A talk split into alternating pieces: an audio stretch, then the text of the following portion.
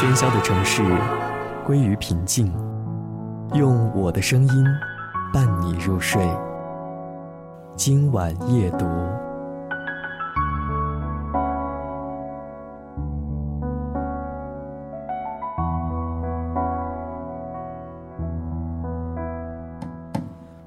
欢迎收听今晚夜读。韩寒的电影《后会无期》讲述了几个在东极岛长大的年轻人决定重新选择自己的前路，在他们横跨大陆的自驾旅途上的传奇经历和际遇，让他们有了各自不同的命运归宿的故事。而今晚的这篇文章也和一个岛有关——南澳岛。文章的题目叫做《南澳风景启示录》。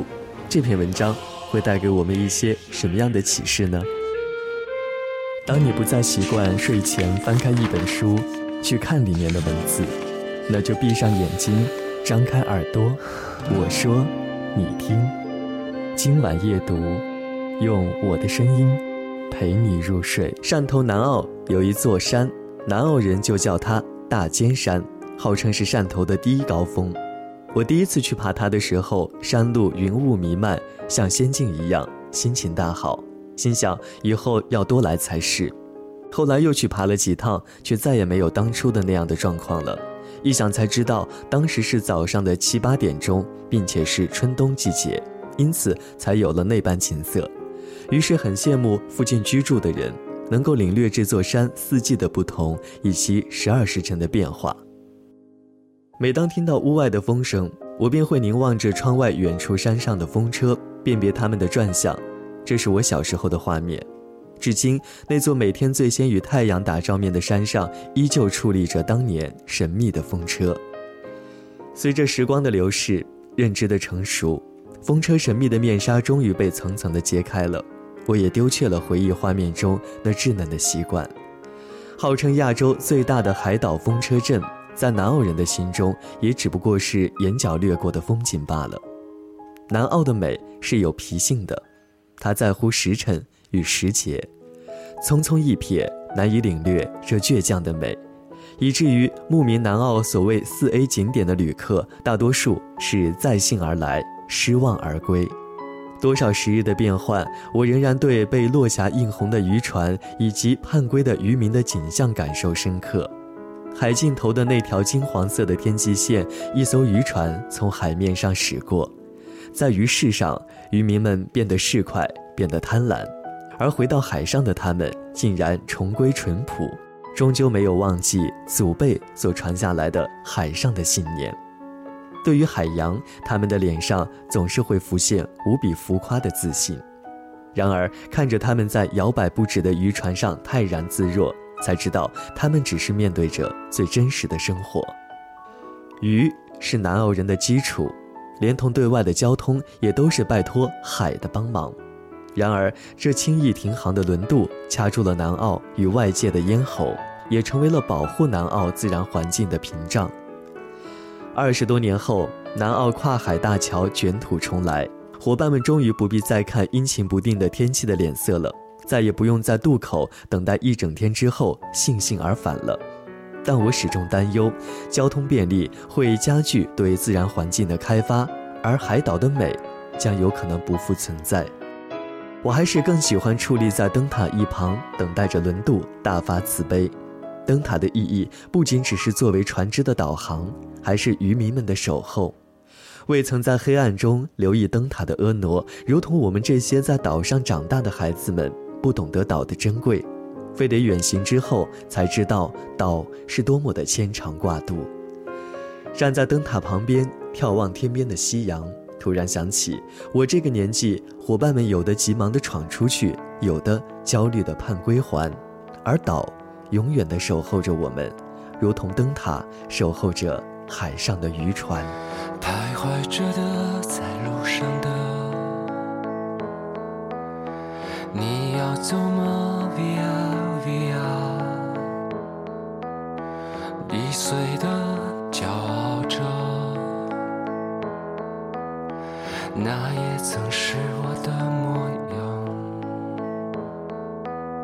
沸腾着的，不安着的，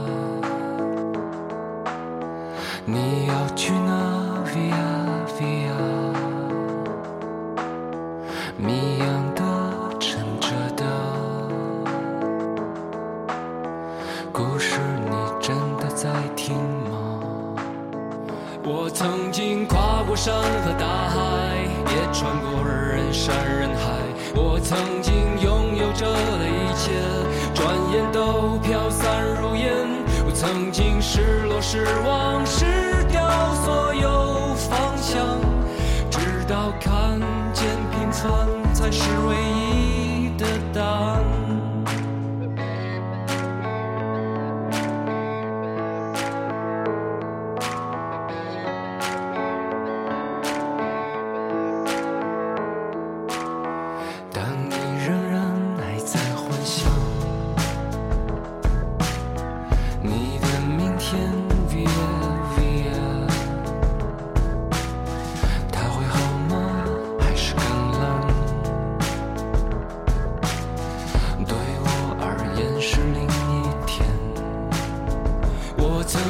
毁了我的一切只想永远的离开。我曾经堕入无边黑暗想挣扎无法自拔。我曾经像你像他像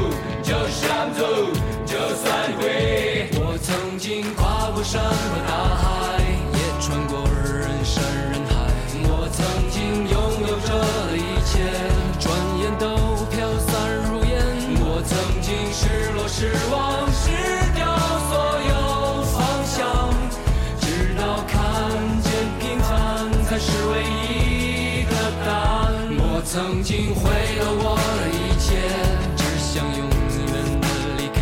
我曾经堕入无边黑暗，想挣扎无法自拔。我曾经像你像他，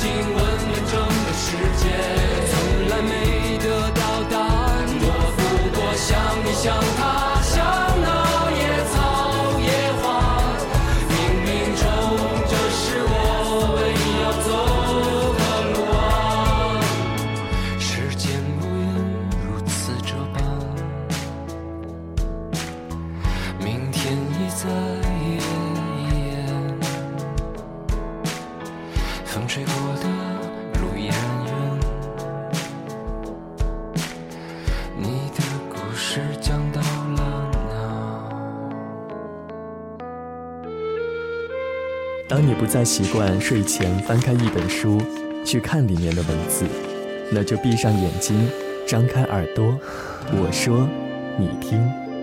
今晚夜读，用我的声音陪你入睡。欢迎关注番茄园微信公众平台 t o m a t o 三零零零。